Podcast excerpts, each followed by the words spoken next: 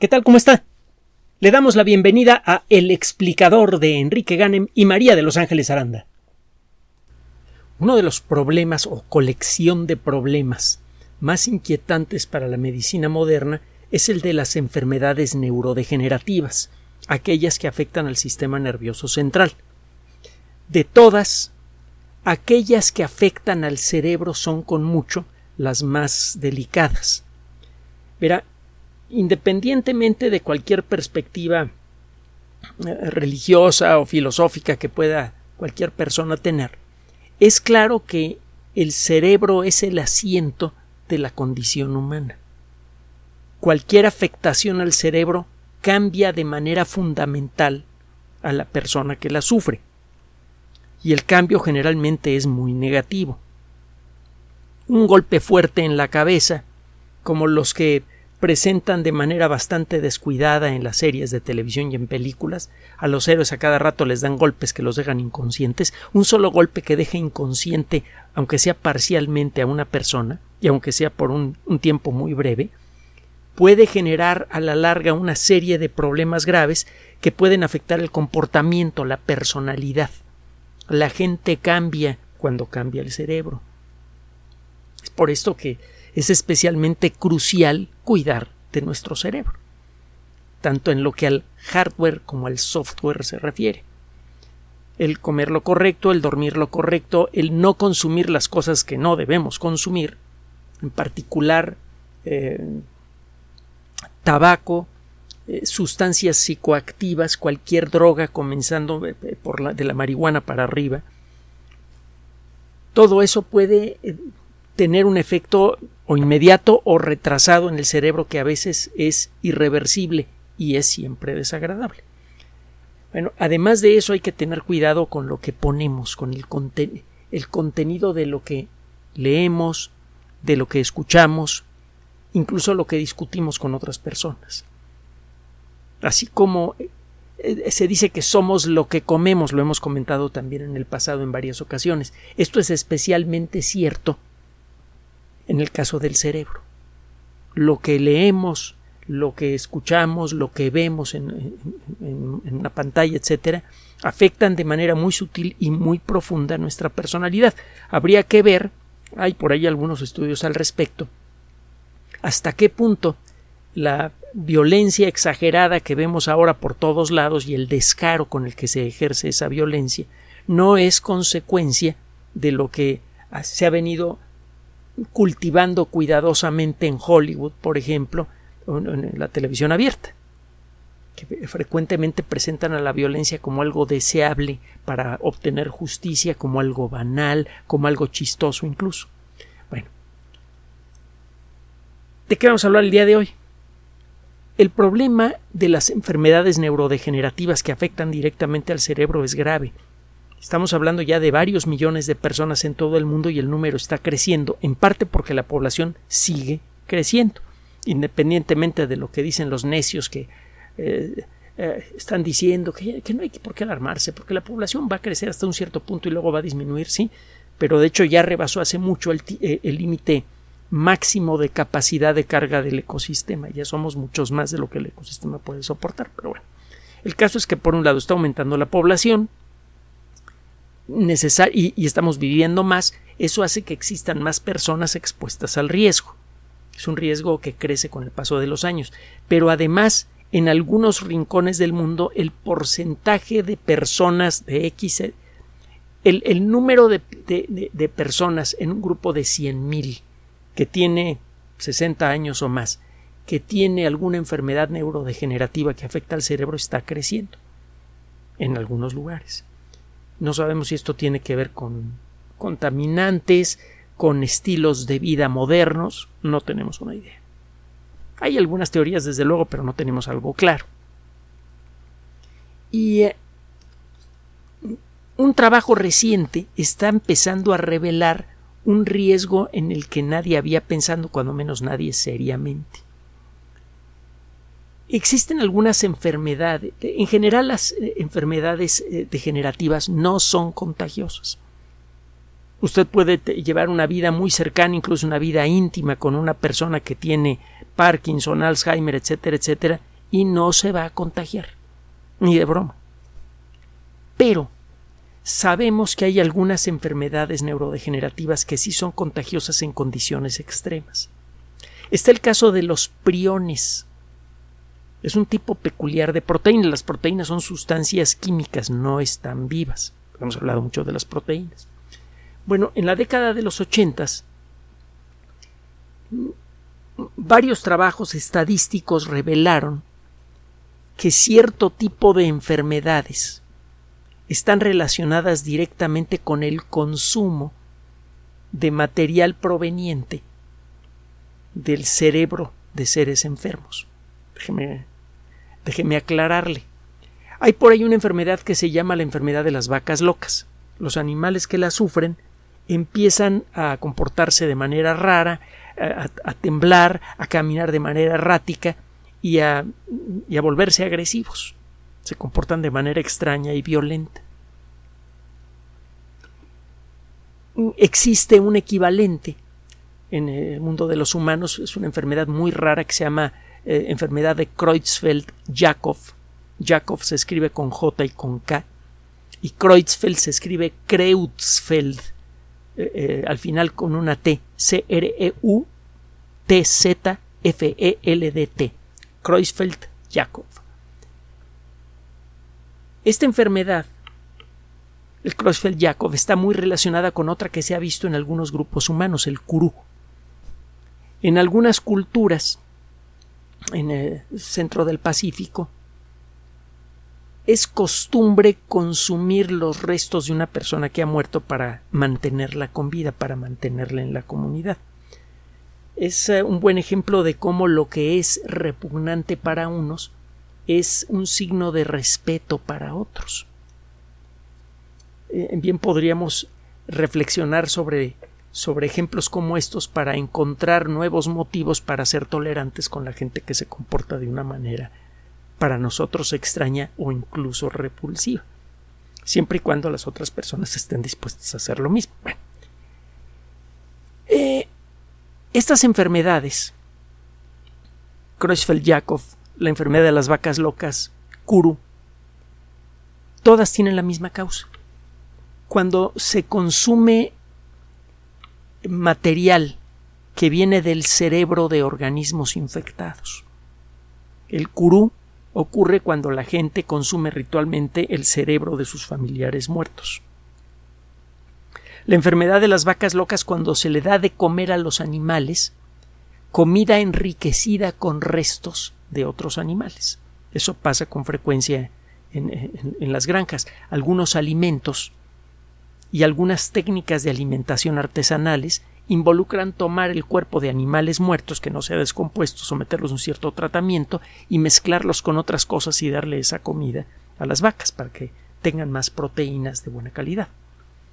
Bueno, si se le da proteína proveniente de un cerebro enfermo de la enfermedad de las vacas locas a las vacas locas, aparece la enfermedad. Después de una serie de estudios empezó a quedar claro que la causa era esta proteína, que ahora se llama prión, es la, contracción de algo así como proteína infecciosa o agente infeccioso proteico. Y eh, estos priones son muy resistentes a, a los tratamientos que normalmente destruyen proteínas pueden sobrevivir al calentamiento, no al calentamiento extremo, pero sí al calentamiento al que se somete la carne de una vaca muerta que va a ser procesada para formar parte del alimento de otras. pueden sobrevivir al, contacto con algunas sustancias químicas muy agresivas como el formol, que normalmente matan bacterias y neutralizan virus.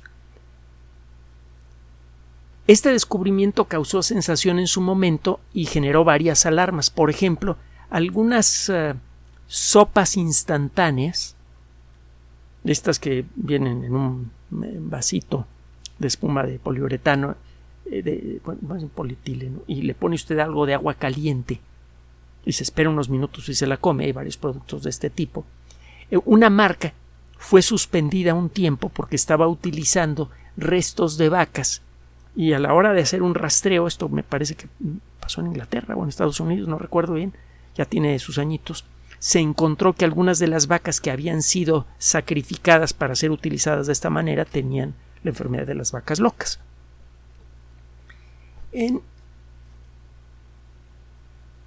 este tipo de enfermedades lo que sugiere es que en ciertas circunstancias una proteína que puede afectar el funcionamiento del cerebro puede llegar a entrar a nuestro cuerpo, incluso pasar a través del sistema digestivo, entrar a nuestro cuerpo y afectar al cerebro.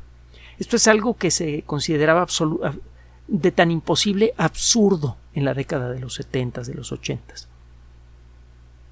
Cuando usted prepara un alimento, generalmente lo calienta mucho, lo somete a, varias etapas de, proceso que deberían esterilizar a ese alimento. Lo calienta usted, a lo mejor lo echa en agua, a lo mejor lo congela después, qué sé yo. Se supone que en cualquiera de estas etapas las proteínas, que normalmente son moléculas muy delicaditas, cambiarían de forma. Cuando usted calienta una proteína, por ejemplo, cambia de forma. Ese cambio de forma puede hacer que cambie el aspecto de la proteína. Cuando eche usted un, huevo en, una sartén caliente, eh, la, clara del huevo se vuelve blanca como consecuencia de este cambio en la estructura de las proteínas de la clara del huevo. Este proceso que cambia la estructura de una proteína y la vuelve inútil se conoce como desnaturalización. Y puede ocurrir por muchas cosas. Las proteínas generalmente son muy frágiles, pero hay proteínas que son muy resistentes a cualquier proceso de desnaturalización, como sucede con los priones, que aguantan calor, un calor importante por mucho tiempo, que aguantan formol y que aguantan otras cosas. Bueno, normalmente una proteína se desnaturaliza cuando prepara usted un alimento y luego cuando lo consume usted, la mayoría de las proteínas son destruidas, cuando menos parcialmente, por la acción de eh, las sustancias que encuentra usted en el estómago y luego en el intestino delgado. Normalmente las proteínas son rotas en fragmentos pequeños, esos fragmentos logran pasar a la sangre y sirven de alimento para las células de nuestro cuerpo. Toman esas, esas, eh, proteínas rotas terminan de romperlas en aminoácidos individuales y a partir de eso las células fabrican sus propias proteínas. Entonces, un prión tiene que una proteína contagiosa, una proteína que produce enfermedad y que fuera contagiosa a través del alimento, tendría que sobrevivir primero al proceso de preparación del alimento, el empacado, luego al proceso de cocinado del alimento y luego al consumo. Pero hay proteínas que sí pueden soportar esto. Algunas enfermedades neurodegenerativas muy peculiares, como las que le mencioné hace un momento, se pueden entonces transmitir así, en casos extraordinarios, realmente extraordinarios. Solo que hay otras circunstancias que no se habían considerado que parece que pueden llegar a transmitir, por ejemplo, el Alzheimer en condiciones también extraordinarias. El Alzheimer es eh, uno de los males eh, neurodegenerativos más comunes y más crueles que hay, porque va destruyendo la memoria de la persona. Y con eso va destruyendo la personalidad. La persona deja de ser quien era, el cuerpo sigue allí, la persona ya no está allí. Es algo realmente dramático. Afortunadamente en los últimos años ya comenzaron, sobre todo en el último año y medio, dos años, ha comenzado a verse eh, resultados que comienzan a ser interesantes en medicamentos que, reducen en mucho el, ritmo de desarrollo del Alzheimer. Pero estamos empezando con eso, pues. Bueno, un grupo de personas, perdón, un grupo de ratones en el 2006, en, fueron eh, sometidos a una operación, en las, una operación en el cerebro, con equipo que había sido cuidadosamente contaminado con células enfermas de Alzheimer provenientes de seres humanos. Y los ratones que sufrieron esa cirugía se enfermaron. Resulta que el Alzheimer es una de las teorías que hay por allí y, hemos comentado cómo eh, ha sido el, el vaivén con las teorías sobre la causa del Alzheimer, pero el caso es que cuando usted ve una célula enferma de Alzheimer al microscopio, usted ve que tiene una gran cantidad de unas estructuras chiquitas con un aspecto muy curioso. Con el paso del tiempo hemos descubierto que estas estructuras están hechas de una proteína que no tomó la forma apropiada. Recuerde que cuando usted cuando sus células construyen una proteína, esa proteína luego debe, ser postprocesada para darle la estructura tridimensional correcta. Es un poco, y decíamos en, otros casos en los que hemos hablado de proteínas, es como una llave. Si la llave tiene la fórmula apropiada de, tiene los dientecitos en el lugar correcto, pero está doblada, no va a entrar en la cerradura. La llave no solamente debe tener los piquitos en el lugar correcto y las ranuras en el lugar correcto, sino que también debe tener la forma correcta. Bueno, parece que en el caso del Alzheimer, algunas proteínas son construidas pero no toman la forma correcta. Y existe la sospecha de que estas proteínas con forma incorrecta le contagian su mala postura a nuevas proteínas. Arranca usted con una proteína mal formada, al cabo de un tiempo tiene usted dos, luego cuatro, luego ocho, porque cada vez que se forman nuevas proteínas entran en contacto con estas que están en mal estado y eso hace que cambien de forma, de la forma correcta que tenían a una forma incorrecta. Al cabo de un tiempo la célula se llena de proteínas en forma incorrecta y se muere. Bueno, en esta proteína que se llama amiloide beta se, ha sido muy estudiada y efectivamente parece mostrar una especie de efecto de contagio. Si usted inyecta, esto es otro experimento, proteína amiloide beta fabricada en laboratorio, no fabricada en el interior de un cerebro enfermo de Alzheimer, sino que usted fabrica la proteína desde cero y se le inyecta al cerebro de ratones, les da algo parecido a Alzheimer no con la misma intensidad, con la misma rapidez que cuando usted toma proteína amiloide beta proveniente del cerebro de una persona enferma. Pero ciertamente esta proteína amiloide beta fabricada en laboratorio eh, produce Alzheimer artificial en ratones. Bueno, eh, un trabajo reciente acaba de revelar algo que se viene discutiendo desde hace tiempo y que tiene muy inquietos a, los neurocirujanos en particular. Esto lo sabemos cuando menos desde, desde el 2015. En ese año, en septiembre de 2015, fue publicado un trabajo en la revista Nature en la que se presenta por primera vez la posibilidad de transmitir Alzheimer como consecuencia de neurocirugía. En este estudio, estos investigadores examinaron el cerebro de ocho adultos jóvenes que habían muerto de la enfermedad de Creutzfeldt-Jakob. Esta enfermedad transmitida por priones, en este caso son priones. Y eh, eh, resulta que todas estas personas, entre 30 y 40 años antes, se les había inyectado la hormona del crecimiento proveniente de glándula pituitaria de cadáveres humanos. La inyección de hormona del crecimiento es un tratamiento común, estandarizado y generalmente muy exitoso para enfrentar problemas en, el crecimiento de personas jóvenes que tienen algún defecto en el funcionamiento de la pituitaria. La pituitaria se encuentra desde luego en el cerebro.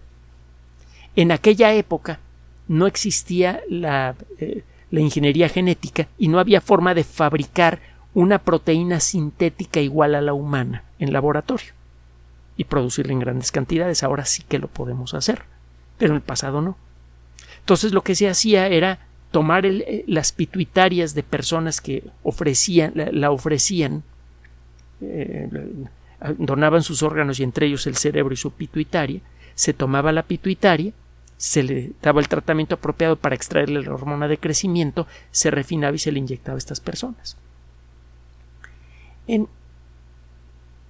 Resulta que estas personas desarrollaron la enfermedad de Creutzfeldt-Jakob que es producida por priones, pero también cuatro de ellas desarrollaron una forma de Alzheimer. Y al rastrear los datos de las personas que habían ofrecido su cerebro para, para extraer la, la hormona del crecimiento, se encontró que estas personas habían tenido Alzheimer. Eh, entonces, la posibilidad de tomar eh, hormonas provenientes del cerebro de personas enfermas y que de manera accidental eso genere el riesgo de transmitir enfermedades neurodegenerativas, de pronto se, eh, se hizo muy patente. Esto ya prácticamente no se hace. Gracias a la ingeniería genética podemos fabricar nuestras proteínas desde cero.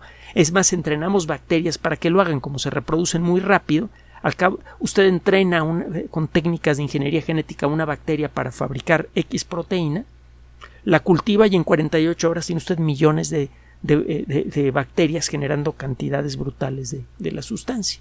Entonces ya eh, esta sustancia sintética está libre de este problema. Pero eso no pasaba antes.